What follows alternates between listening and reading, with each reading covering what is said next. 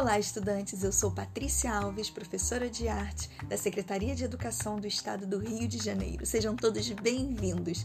A aula de hoje é referente ao primeiro bimestre da fase 6 do EJA Ensino Fundamental. Aula 3: Teatro Grego. Em cena, o teatro. Você sabe o que é o teatro grego? Como começou? Bem, o teatro grego foi uma manifestação artística muito importante no desenvolvimento da cultura grega e, além disso, serviu de influência e inspiração para outros povos da antiguidade, sobretudo os romanos. Vale lembrar que o termo teatron do grego significa local onde se vê ou lugar para olhar. O teatro grego era formado por diversos elementos, cenários e figurinos. Além da presença de júris, júris, eles apresentavam músicas, danças e mímicas. Para os gregos, ir ao teatro representava um grande acontecimento que aos poucos foi, foi tomando conta da vida social dos habitantes. A origem do teatro grego. Ele teve origem na, em Atenas, na Grécia, por volta de 550 a.C. e surgiu a partir das celebrações realizadas, sobretudo, para o deus Dionísio. Essa era uma divindade da mitologia grega relacionada às festas, fertilidade e vinho. Nas celebrações dionisíacas, que duravam cerca de uma semana, as pessoas bebiam, cantavam e dançavam. Mas eu falei de mitologia que significa a palavra mitologia? Mitologia é o estudo dos mitos. Com o passar do tempo, as festividades foram evoluindo em termos de organização e elaboração, até chegar ao que hoje conhecemos como teatro, com enredo, atores, figurino, cenografia, plateia, encenações, sonoplastia e etc. Oscar Wilde diz: Dê uma máscara ao homem e ele dirá a verdade. Máscaras gregas.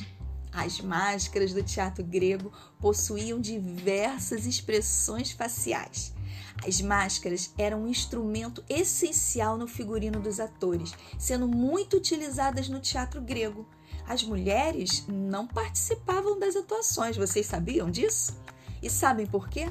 Porque elas não eram consideradas cidadãs da polis. É. Dessa forma, as máscaras anti-utilizadas como artefatos ritualísticos podiam representar personagens de ambos os sexos. Graças à máscara, o ator poderia fazer a mímice, que é a imitação. É importante ressaltar que o teatro grego era realizado a céu aberto e para um público numeroso que ocupava arquibancada escalonada em torno da orquestra circular. As máscaras também portavam grandes perucas e no local em que se encaixavam a boca havia uma espécie de cone que permitia uma maior propagação da voz. Essas máscaras eram desproporcionais ao tamanho do corpo humano, exigindo desta forma redimensionar todo o figurino para acompanhar a proporção estética, inclusive utilizando botas de saltos altos. Existem dois gêneros importantes no teatro: a tragédia grega e a comédia grega.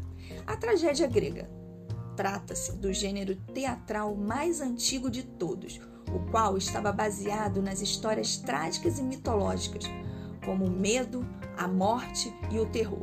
Ou seja, a tragédia é um gênero artístico que representa uma peça teatral ou poema com um final infeliz. A comédia grega significava um espetáculo divertido. Tratava-se, portanto, de um gênero teatral crítico baseado em sátiras e que abordava diversos aspectos da sociedade grega de maneira cômica. A criação de um personagem por trás de uma máscara traz a busca pelo novo ou pelo esquecido. O esconder-se e mostrar-se por meio de uma máscara, por um personagem ou persona, permita, permite que se diga, expresse, comunique coisas que sem ela possivelmente não se faria, como é o caso do palhaço, que detém a menor máscara do mundo. Vocês sabem qual é? O nariz vermelho. E o bobo da corte, que de tão bobo dizia verdade sem ser penalizado, pois era só um personagem.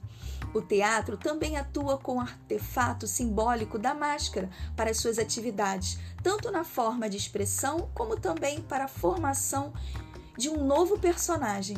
Os personagens de literatura e de filmes utilizam-se das máscaras como forma de adquirir ou enfatizar os superpoderes, que os tornam pessoas com personalidades diferentes e audaciosas como acontece com o Zorro, por exemplo, o Batman, a Mulher Gato, os mascarados da comédia dell'arte do século XVI, a Colombina, o Pierrot e o Arlequim e tantos outros, como o filme O Máscara, como Pantera Negra, entre outros. Eles se transmutam e assumem qualidades positivas e negativas que os acompanham, se escondem ou se mostram pelas máscaras.